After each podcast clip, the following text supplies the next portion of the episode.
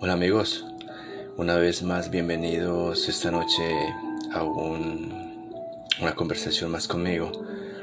Gracias de antemano por estar ahí, por seguirme, por estar interesados en, en mis conversaciones, en mis charlas, en mis secretos nocturnos en una forma suave y confidencial. En verdad, quiero agradecerles porque según las estadísticas de de mis conversaciones. Hay una cantidad de países donde me están escuchando, donde quieren conocer sobre mis temas, mis ideas, la forma como yo veo la vida, como la analizo. Y eso me llena de, mucha alegría porque mi voz está llegando a muchos países, son aproximadamente 8 o 9 países. Y eso me alegra mucho. Quería comentarles, compartirles un mensaje que me, que me llegó muy bonito el día de ayer. Y más que todo, ahora que se llega la Navidad, ahora que, que es una época de nuevo para regocijarnos en nosotros mismos, para sentir un poco un espíritu navideño, con esperanza de, nacimiento de Jesús. Es el momento en que nuestros corazones se llenan de paz, de alegría, de tranquilidad. Pero al mismo tiempo, para personas como yo que estamos lejos de su familia, lejos de su, de su país natal, pues quiero comentarles que aparte de todo lo que siento de ese espíritu navideño, Aparte de todo eso, pues también me lleno de mucha nostalgia. Me lleno de un poco de tristeza, de añoranza, de recuerdos y deseos de, estar en esta época con mi familia. Porque siempre he dicho, siempre he pensado y siempre he sentido que mi familia es lo más importante en esta vida para mí y seguro que también para todos ustedes pero estar lejos de ellos es una situación muy diferente, muy, muy difícil. El saber que, ellos te, te, extrañan, el saber que ellos te necesitan, que quieren verte, que quieren abrazarte, que quieren darte un beso y, y, el saber que igualmente yo los extraño, los necesito mucho, necesito mucho de su compañía, de su voz, de sus palabras, Necesito mucho de un abrazo, de una caricia, de un beso. Eso hace que la situación en esta época sea más difícil aún. Y bueno, quiero comentarles, quiero compartir con ustedes un mensajito que me llegó ayer, creo que fue. Y ese mensajito tiene un título y se llama la familia es un plato difícil de preparar. Noviembre, mes de la familia. La familia es un plato difícil de preparar. Son muchos ingredientes. Reunir a todos no es fácil. Los trucos, los secretos, lo imprevisible, las sorpresas, etc. La familia es un plato que emociona, que nos deleita, que nos ayuda a renacer, que nos transporta en el tiempo. La receta de la familia es perfecta. Aún está por inventarse. La familia es afinidad, unión, regocijo, la familia es compartir, la familia es amor. Y a cada casa le gusta preparar a la familia a su manera.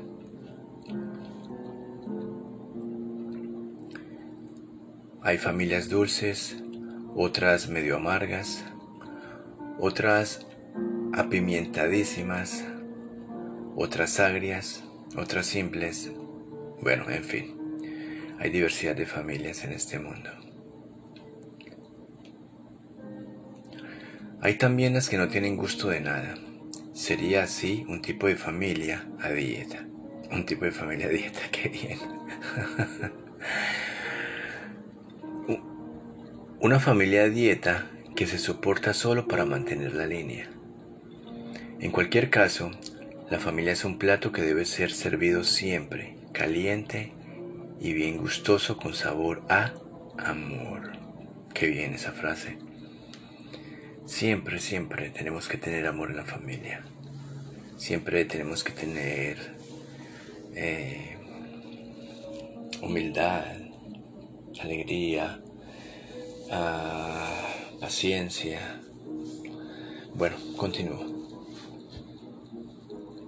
Una familia fría es insoportable, es triste. En fin, la receta de familia no se copia. Se inventa, se crea, se degusta, se saborea, se vive. Los miembros van aprendiendo poco a poco, improvisando y transmitiendo lo que saben el día a día. Mucho se gana en el recuerdo, en las memorias, en los encuentros. La familia es un plato que, cuando se acaba, nunca más se repite. Feliz quien la tiene y sabe disfrutarla, aprovecharla y valorarla. La familia es un proyecto de Dios. Es el mayor y mejor regalo de Dios. Así que Perdónense, acéptense, tolérense y ámense. Vivan como si hoy fuera el último día que van a estar junto a su familia, porque cuando falta un miembro de ella, es cuando nos vemos como familia. Pareciera que el ingrediente que une es el dolor y la ausencia. Dios bendiga a nuestras familias. Amén. Bueno, como pueden ver es un texto muy hermoso sobre, sobre lo que es una familia, cómo mantenerla, cómo, cómo ensalzarla o cómo ponerle esas especias para que, para que la familia sepa bien, para que la familia vaya por, buen camino de unidad, de amor, de alegría, de comprensión. ¿Qué les digo sobre esto personalmente? Pues les dije antes que para mí la familia es lo más importante de mi vida. Hasta el punto que, que la puedo hacer más importante que una mujer que se convierte en mi esposa. Porque la familia es verdaderamente amor incondicional.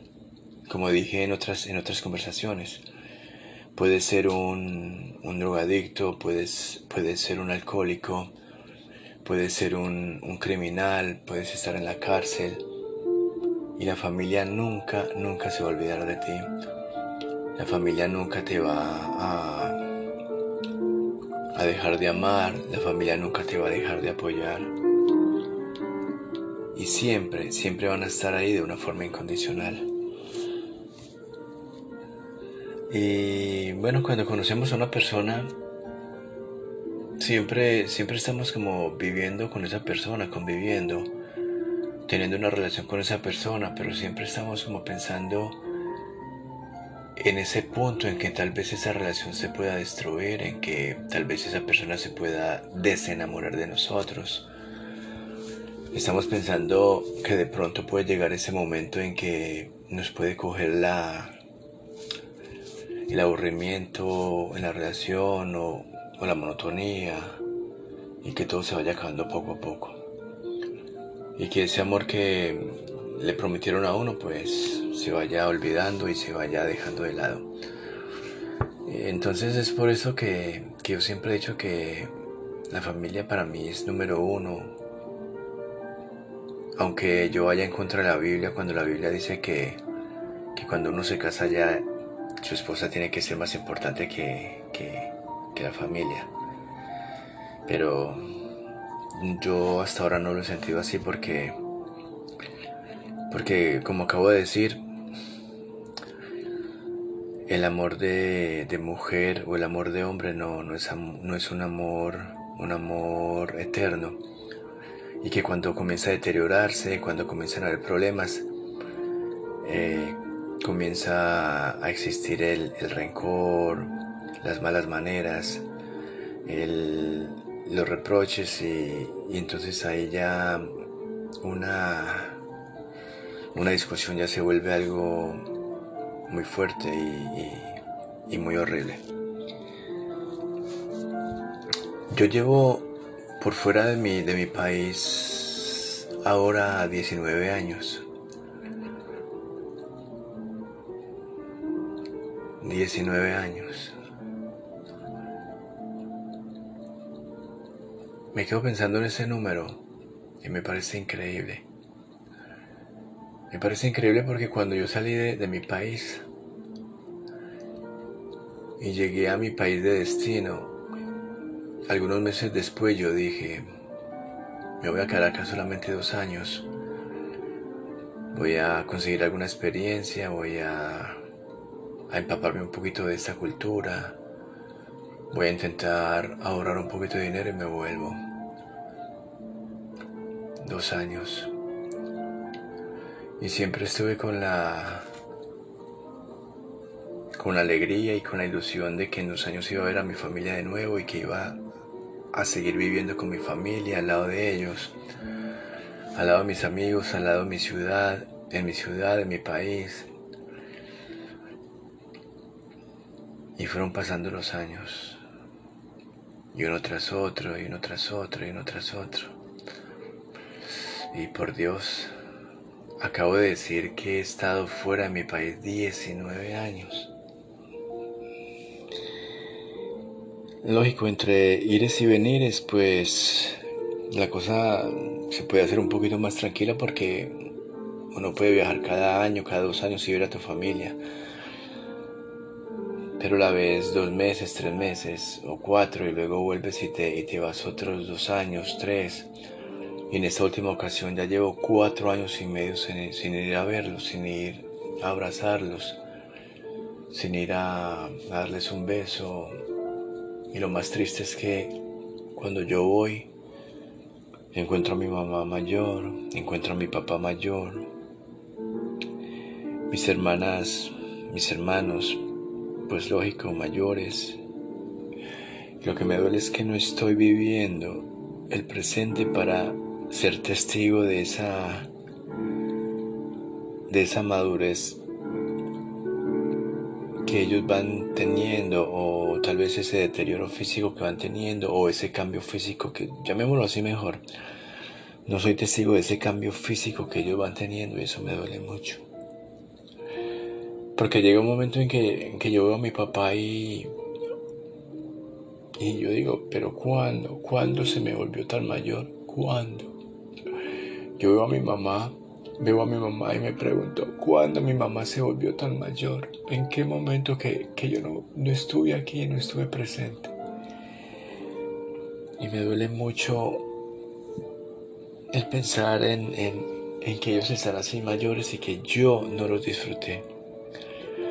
Que esa etapa de la, de la adultez que ellos están pasando no la estoy disfrutando el volverse mayores, no lo estoy, no, esa etapa no la estoy disfrutando, no la estoy, no la, no la estoy, ah, no la estoy percibiendo, no, no soy testigo de esa etapa y eso me duele mucho, me duele, me duele, me duele porque es tiempo que no estoy con ellos, porque es tiempo que, que estoy, que siento que estoy malgastando. Y bueno, siempre vivo con la esperanza de, poder estar allí, de poder vivir allí de nuevo, aunque vivir allí se me va a hacer muy difícil, muy difícil, muy difícil porque estoy en otro sitio, tengo mi familia en otro sitio, en otro país. Y la verdad es que no sé, no sé qué puede suceder. No sé si algún día vuelvo a estar con ellos. A lo menos por, por algunos meses sí, pero el deseo mío que es estar con ellos ya viviendo de nuevo y, y sentirlos y tenerlos todos los días, no sé cuándo ser eso, no lo sé. Y siempre le pido a mi Dios que eso sea pronto y que pueda ser así, que yo me quede a vivir con ellos una temporada larga.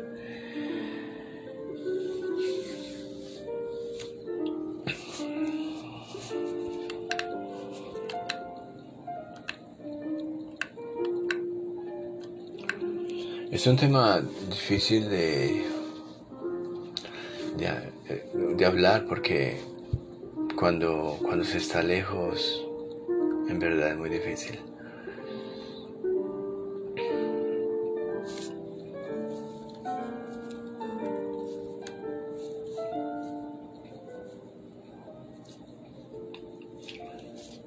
Espero que en el, en el sitio donde ustedes estén, estén compartiendo con su familia, que, les puedan dar un abrazo a sus papás, un beso a sus hermanos, que puedan disfrutar esta Navidad juntos, tener un, una noche de Navidad con mucha esperanza, con sueños, con mucho amor, mucha alegría. Y que sea lo mismo para para el fin de año, que todos estén reunidos, es lo que más deseo que ustedes tengan. Y que sean muy felices en este fin de año, en estas navidades. Afortunadamente yo crecí en una familia para mí bonita, para mí unida, para mí con, con amor, porque aunque hayamos tenido algunos problemas, como en todas las familias. Yo creo que siempre estamos ahí como para, para darnos esa mano de ayuda, de solidaridad, como para calmar nuestros llantos, nuestras tristezas. Y yo consigo así mi familia, desde muy niño.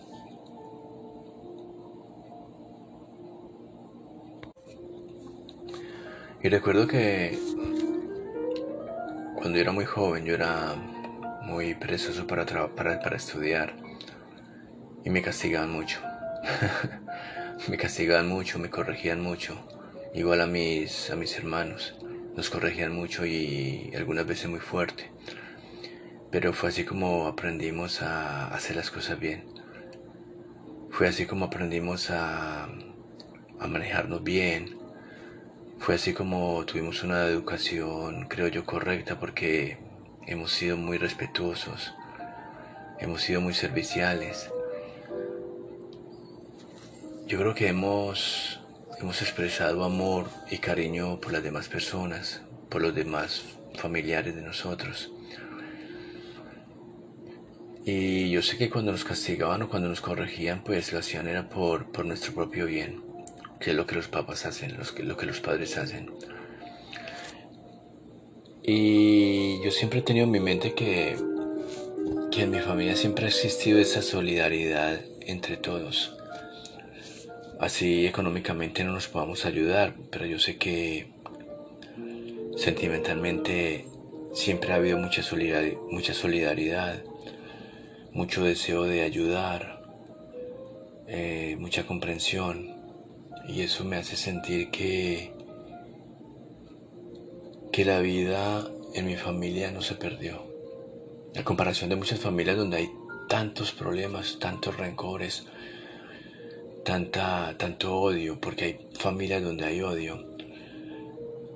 Hay familias donde hay tanta soberbia, tanto orgullo. Pues en esas familias, infortunadamente, el desarrollo de ellos, el desarrollo de este núcleo familiar no, no se concibe como, como un tiempo ganado. A mí me quedaría el, sabor, si yo hubiese sido de una familia de ese tipo, me quedaría el sabor de, de haber perdido el tiempo, de haber crecido en una familia donde nunca se practicó el amor, la comprensión, eh, el servicio, la ayuda y muchos, otros valores que son importantes para nosotros como familia y para nosotros como, como personas individuales. Recuerdo que hubo mucha colaboración en los trabajos. Cada trabajo que, emprendía mi papá hubo mucha colaboración de parte de mi mamá. Desde muy pequeño nosotros estamos ayudando y colaborando con mi papá. Y eso, eso ayuda, ayuda porque es una forma en que nosotros vamos madurando. El, hacer, el que mi papá nos haya puesto tareas, nos haya creado responsabilidades y nos haya puesto en un punto de trabajo desde jóvenes nos ha ayudado mucho a, nuestro, a nuestra seriedad, a nuestra educación, a nuestra disciplina. Y eso, eso, eso tiene un valor muy grande. Porque hay familias en donde no los papás no se, preocupan, no se preocupan por los hijos, los hijos no se preocupan por los papás. Y la verdad es que no, no llega a ninguna parte. ¿Qué más recuerdo de mi familia? Pues hasta, hasta el momento de hoy todo el mundo sufrimos por lo que nos sucede a todos. Eh, estamos pendientes, estamos preocupados. Mis hermanas me, me, dan muchos consejos de que, de que haga esto, de que haga aquello. Por ejemplo, mi hermana me, me manda cositas, mascarillas para la piel, me manda tips de belleza, me manda eh, tips de, salud, me manda, me dice que tome estas, vitaminas, que esto y lo otro. Y yo ya soy un viejo 54 años, pero, pero puedo ver lo, que todos se preocupan por, por mí. Entonces ese, esos valores en mi familia siguen, siguen, siguen ahí. Yo creo que hasta, que hasta el final de los tiempos. Qué rico sentir que ustedes están disfrutando de su familia, que las tienen ahí con ustedes, que las están abrazando, que la están disfrutando. Espero que sea así, que en cualquier parte del mundo donde estén, estén acompañados de su familia. Y si están lejos de su familia, pues espero que muy pronto se les cumpla el sueño de estar con ellos de nuevo, porque yo sé que eso es un sueño. Y espero que muy pronto puedan abrazarse, puedan besarse y puedan decirse cuánto se extrañan y cuánto se aman. Esta es una conversación pequeñita, una conversación pequeñita en mi modo suave y confidencial. Eh, espero la escuchen, espero les guste y espero compartan conmigo opiniones. Recuerden por favor cuando cuando estén con su familia, abrácenlos, abrácenlos a todos, díganles que, les, que los quiere. Porque yo cada que hablo con mi familia les digo que los quiero. Yo no me guardo un te quiero en mi bolsillo. Nunca, nunca, nunca. Siempre les digo que los quiero, siempre les digo que los extraño. A mi papá le digo inmensamente que lo quiero, que lo amo. Y quisiera estar con ellos para estar abrazándolos siempre, siempre, acariciándolos en contacto con ellos porque el contacto físico, el contacto físico es súper importante. Eh, siempre le decimos a, nuestros papás te quiero, te quiero, pero, pero nunca, nunca los abrazamos, nunca les acariciamos el cabello, nunca hay un contacto físico con ellos y es muy importante el que ellos lo sientan a uno, que uno sientan, que ellos sientan el calor de nuestras manos, de nuestros brazos, es muy rico. Lo mismo sentir el calor de ellos, es muy rico. Bueno, ah, me despido por hoy. Eh, gracias por estar ahí conmigo, por, por acompañarme, por compartir conmigo mis vivencias, mis ideas, mis historias. Eh, por favor, cuando terminen de escuchar esta conversación, vayan a una partecita donde dice favorito y den clic o den clic a me gusta y, y conviértanse en un, en un oyente más de mis conversaciones. Recuerden, en la noche que es donde, donde mejor me siento, más tranquilo, más sosegado, pues es cuando quiero sentarme acá a hablar con ustedes, a compartir con ustedes este momento. Eh, les deseo buena noche a los que se están levantando, que están por el lado de, de Europa, de Asia, de África, Oceanía. Pues les deseo que tengan una, un día muy bonito y que lo disfruten. Muchas gracias a todos de nuevo. Hasta la próxima.